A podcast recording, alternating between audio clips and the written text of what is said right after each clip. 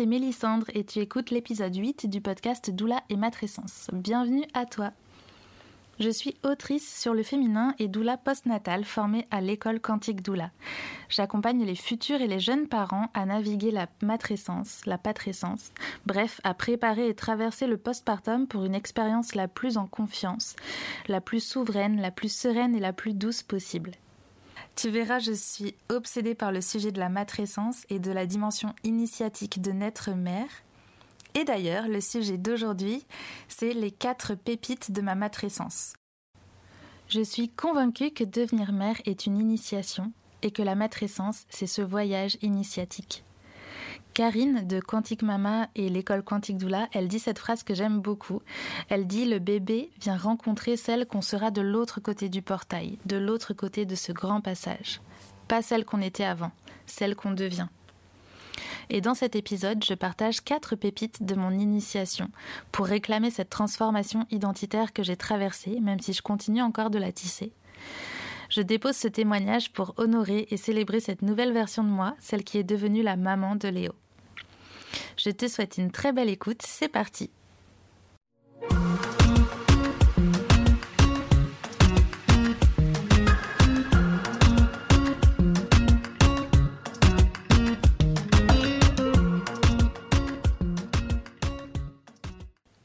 Alors déjà, pour commencer, un petit rappel que je vais probablement répéter à chaque épisode encore et encore et encore. La matrescence, qu'est-ce que c'est? La matrescence, c'est la contraction des mots maternité et adolescence pour désigner toutes les transformations qu'on traverse quand on devient mère. Alors le mot existe aussi au masculin pour les pères, c'est la patrescence. Et euh, sauf erreur de ma part, il n'y a pas encore de mot qui a été créé pour désigner l'expérience du devenir parent indépendamment du genre. Peut-être qu'on pourrait penser à parental essence. Alors c'est pas très beau, mais au moins ça existe. Euh, parce que bah oui, en fait, devenir mère, devenir parent, c'est pas juste avoir un petit être en plus dans sa maison et des photos super cute en fond d'écran. Ça vient ébranler plein de choses, à peu près tout en fait. Ça vient ébranler toutes nos certitudes, ou en tout cas beaucoup. Ça vient toucher à notre manière d'être au monde. Si tu veux en écouter davantage, j'ai fait un épisode spécial sur la matrescence, c'est l'épisode 6 euh, qui s'intitule La matrescence est fascinante. Pour remettre un peu en contexte, alors moi j'ai été enceinte entre décembre 2019 et septembre 2020. J'ai enfanté mon bébé à la maison en septembre 2020. On était dans les Cévennes à ce moment-là. Et puis deux mois plus tard, on est arrivé sur la côte landaise toute cette période, je ne sais pas si vous vous rappelez, probablement parce que ça marque. Mars 2020, c'était les premiers confinements jusqu'en mai, et puis après on a enchaîné les confinements, les couvre-feux, le pass sanitaire, tout ça jusqu'en mars 2022. Donc euh, ça s'est étalé quand même sur deux ans.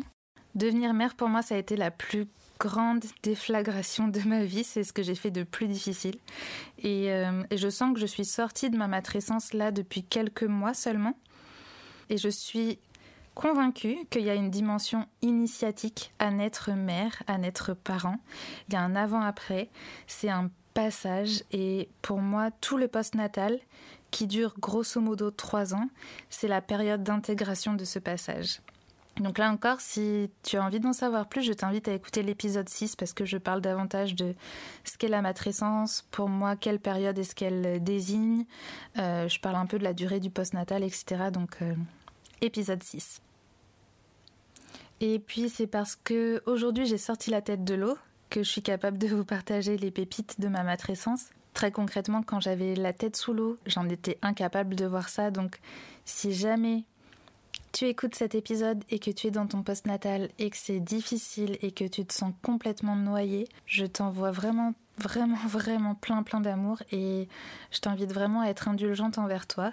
C'est normal si tu vois pas les cadeaux de ta matrescence euh, là maintenant, c'est parce que tu es en plein dedans. Ça va passer, je t'assure que ça va passer. On n'en voit pas le bout quand on est dedans et on croit que ça va durer toute la vie, mais tout finit par passer. Donc je t'envoie vraiment plein plein d'amour. Et si tu sors de ta matrescence, de ton post-natal, eh bien j'espère que cet épisode va t'inspirer pour trouver tes propres pépites à toi. et pour les célébrer. Et en tout cas, j'espère vraiment qu'il va vous apporter un peu de lumière, un peu de chaleur, un peu de doux. voilà, donc on y va. Alors la première chose à laquelle je pense, c'est que en devenant maman, mon cœur s'est ouvert plus, plus, plus, plus, plus, plus.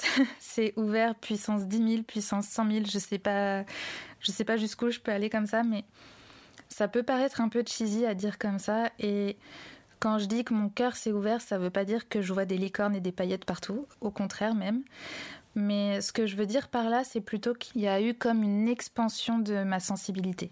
D'ailleurs, vous avez peut-être déjà entendu des personnes dire que depuis qu'elles sont qu'elles ont des enfants, qu'elles sont devenues parents, elles pleurent beaucoup plus facilement.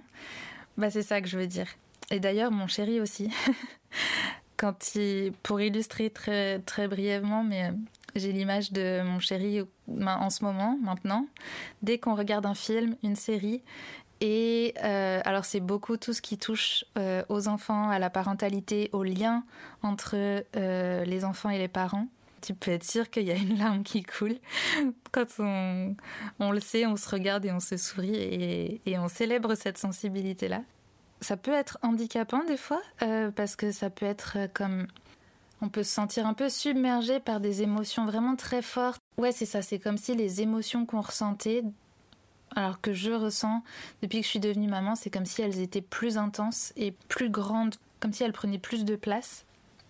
Donc parfois ça peut paraître, euh, ouais, je peux me sentir un peu submergée, je peux me sentir, euh, j'ai le mot en anglais mais j'arrive pas à le trouver en français, overwhelmed, euh, comme un peu dépassée par tout ça.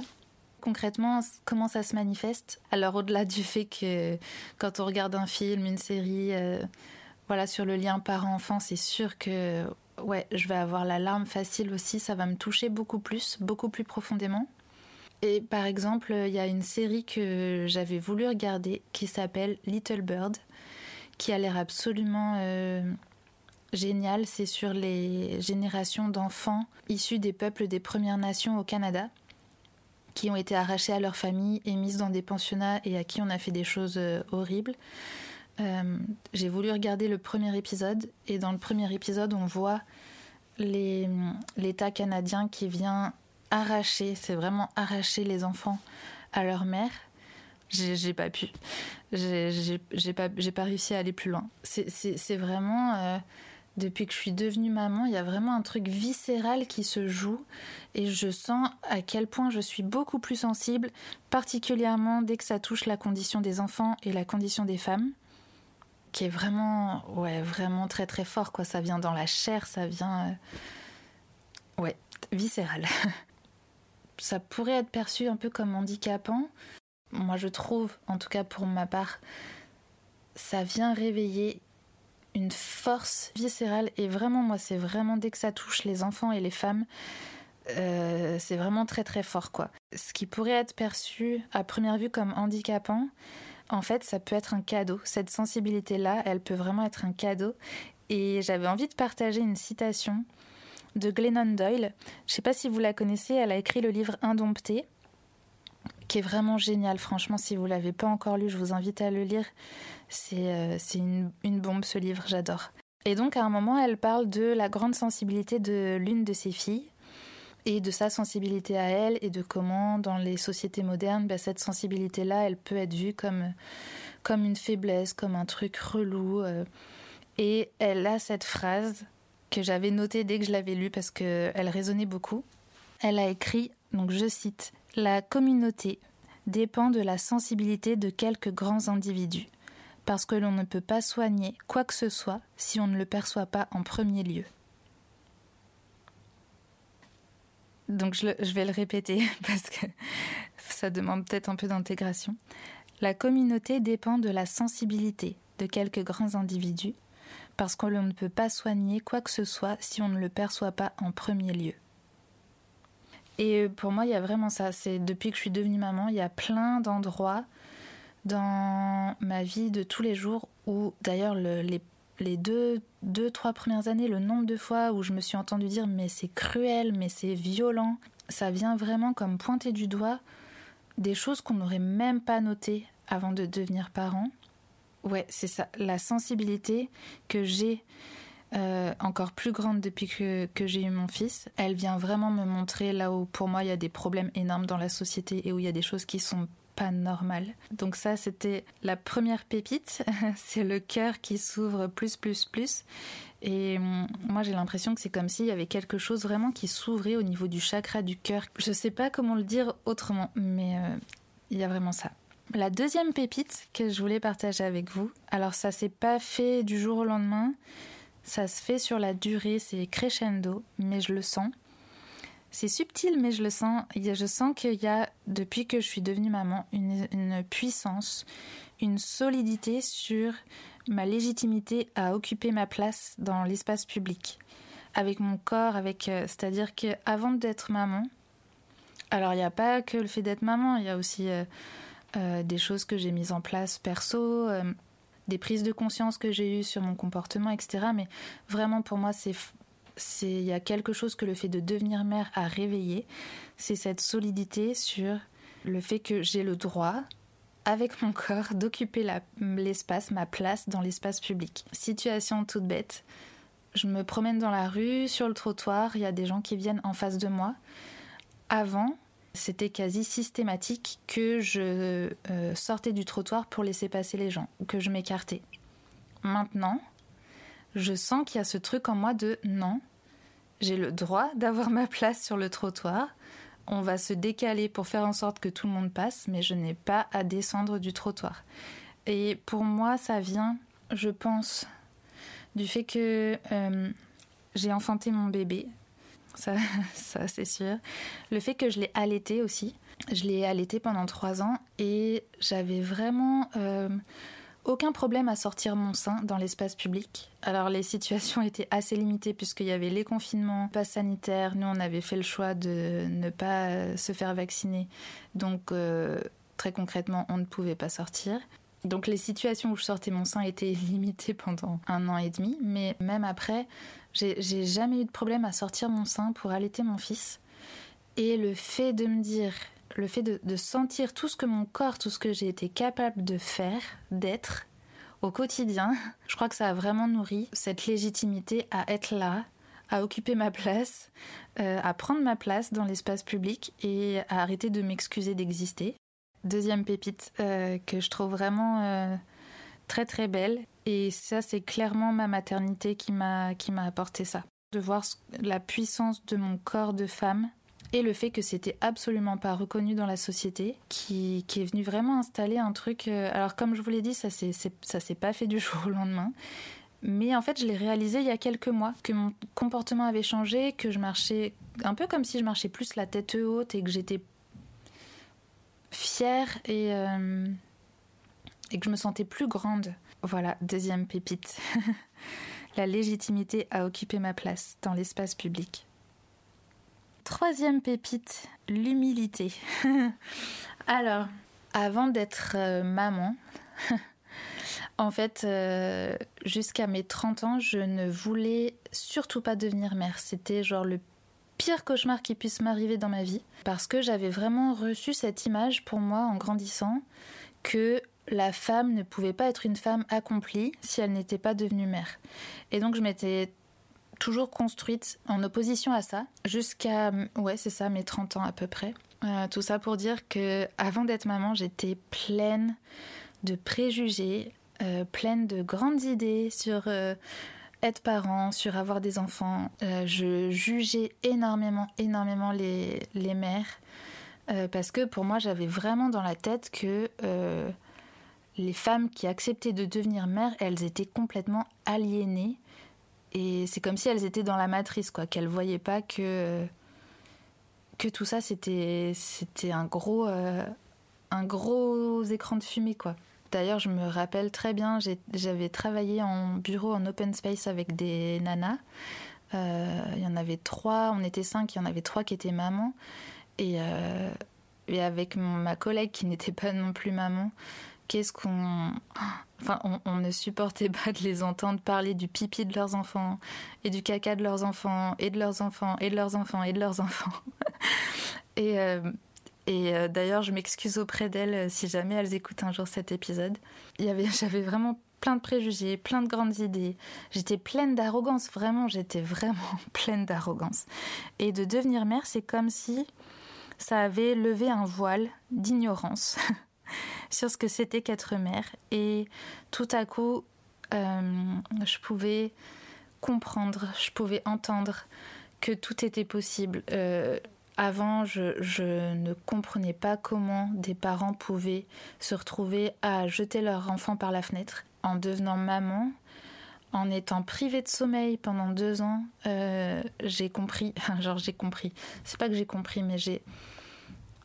Si, je comprends comment on peut, à un moment donné, quand on est privé de sommeil, quand on n'a pas de soutien, euh, comment à un moment donné ça peut euh, ça peut vriller quoi. Ça, la frontière peut être vraiment mince et elle peut être très vite, euh, on peut très vite passer de l'autre côté et ça c'est effrayant. Devenir mère, ça a vraiment comme lever un voile d'ignorance. C'est vraiment ça, c'est vraiment l'image que j'ai.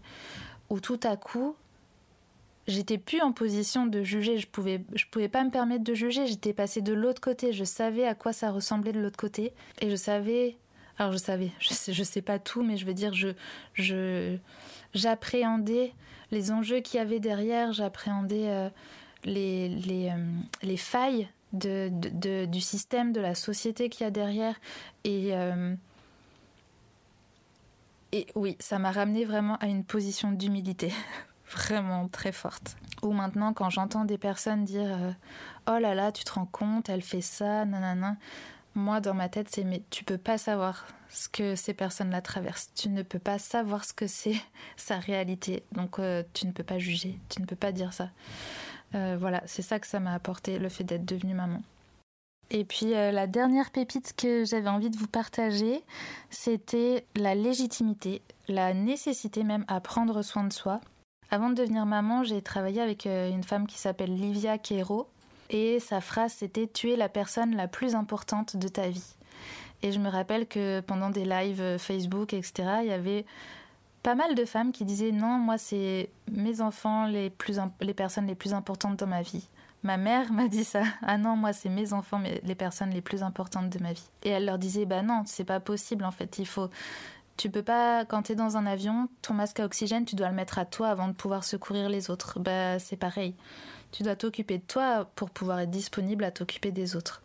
Alors pour moi, c'était une certitude déjà avant, mais en devenant maman, vraiment, ça vient s'ancrer dans la matière, tu viens l'expérimenter, que si tu t'occupes pas de toi, eh ben, il y a tout le reste qui part en sucette. Et pour moi, ça vient vraiment en écho avec l'archétype de la mère, qui est complètement distordu pour moi.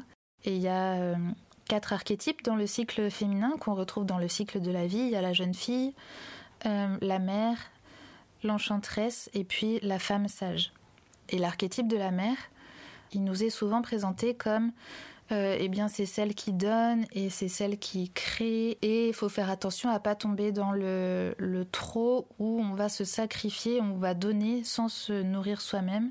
C'est comme si ça venait ancrer que la mère, elle se sacrifie, elle donne, elle donne, elle donne, elle donne, à son détriment. Et pour moi, il y a quelque chose qui n'est pas. Euh, enfin, je trouve qu'il y a quelque chose qu'on ne dit pas suffisamment sur l'archétype de la mère que j'ai compris vraiment récemment. C'est que l'archétype de la mère, il ne s'agit pas de donner, donner, donner. Pour moi, il s'agit de rayonner. Et c'est une énergie différente parce que, en fait, le fait de se nourrir, ça va faire qu'on va rayonner de qui on est ça nous coûte rien en fait de donner quand on rayonne. Ça vient pas nous prendre quelque chose puisqu'on le rayonne, on l'incarne. Donc en fait, il n'y a pas cette je sais pas si vous voyez, j'ai cette image de il n'y a même pas cette action de prendre de soi pour donner à quelqu'un. C'est juste ça rayonne, donc c'est comme le soleil, ça rayonne, donc tout le monde euh, reçoit les rayons du soleil, mais le soleil prend pas un morceau du soleil pour te le donner dans ta main. Je sais sais pas si ça fait sens ce que je dis ou si je divague complètement. En tout cas, devenir mère, là, c'est vraiment venu euh, euh, éclairer quelque chose sur la nature de l'archétype de la mère et euh, sur le fait qu'il est essentiel de prendre soin de soi en premier et que être mère, c'est pas donner de soi là en l'occurrence à son enfant ou à son, à son partenaire, son ou sa partenaire, mais c'est vraiment de prendre soin de soi pour retrouver qui on est, pour rayonner. Et là, forcément que l'enfant et le partenaire, le ou la partenaire, pardon, vont bénéficier de qui on est. Et, pour moi, c'est différent. C'est ce que je voulais dire en tout cas. Le, le fait de devenir mère, c'est vraiment venu euh, asseoir cette euh, conviction que c'est nécessaire de prendre soin de soi d'abord pour que notre famille euh, en bénéficie. Alors je le dis, mais ça m'arrive aussi de me perdre là-dedans. Et je me suis perdue là-dedans, dans mon post-natal et dans ma matrescence. C'est comme ça que je l'ai appris que c'est venu euh, l'ancrer plus profondément comme conviction, mais euh, je suis une femme comme une autre, une mère comme une autre. C'est pas parce que je suis doula que euh, que j'ai tout bon partout, loin de là. voilà les quatre pépites de ma matrescence. Le cœur qui s'ouvre plus plus plus, une sensibilité qui peut vraiment être une force parce qu'elle vient nous montrer des failles et des endroits où on a du coup envie d'agir euh, parce qu'on voit plein de choses qui ne nous conviennent pas. Euh, la deuxième pépite, c'est la légitimité à occuper ma place dans l'espace public. La troisième pépite, c'est l'humilité. Et la quatrième pépite, c'est la nécessité de prendre soin d'abord pour pouvoir rayonner. Et la compréhension que j'ai eue de l'archétype de la mère. Voilà, j'espère que, que l'épisode d'aujourd'hui t'a plu, j'espère que ça t'a nourri. N'hésite pas à laisser passer un peu de temps à prendre quelques respirations après, histoire d'intégrer là tout ce que tu as entendu. Donc euh, merci d'avoir écouté. Moi c'est Mélissandre Lemonnier. Je suis autrice et doula postnatale. J'accompagne les jeunes mamans, les jeunes parents et leurs familles pour éviter qu'ils se sentent isolés, épuisés, dépassés et pour leur apporter plus de doux et de sérénité dans la période intense du postnatal. Devenir parent, tu l'auras compris, c'est un temps de grande et de profonde transformation. Et dans ces cas-là, très souvent, l'épuisement et le manque de soutien peuvent nous faire nous sentir complètement isolés, complètement démunis, complètement euh, dépassés par cette période intense qu'on s'est souvent euh, idéalisée en plus. Et les doulas, elles peuvent vraiment être d'un grand soutien dans ces passages de vie. Elles euh, fournissent une écoute bienveillante et non jugeante inconditionnelle. Elles donnent des informations pour vous permettre de faire des vrais choix éclairés, c'est-à-dire qui vous ressemblent. Et elles offrent un soutien émotionnel et logistique, particulièrement dans le postnatal d'ailleurs. Et puis, euh, je finirai en disant, en faisant un warning, euh, pour préciser qu'une doula, ce n'est ni une thérapeute, ni une professionnelle médicale. Elle n'est pas formée médicalement. Donc elle n'est pas formée pour poser un diagnostic et elle ne se soustrait en aucun cas à une sage-femme, ni à un ou une gynécologue, ni à un ou une médecin. Tu as écouté l'épisode 7 du podcast Doula et Matrescence et on se retrouve la semaine prochaine pour le prochain épisode. Salut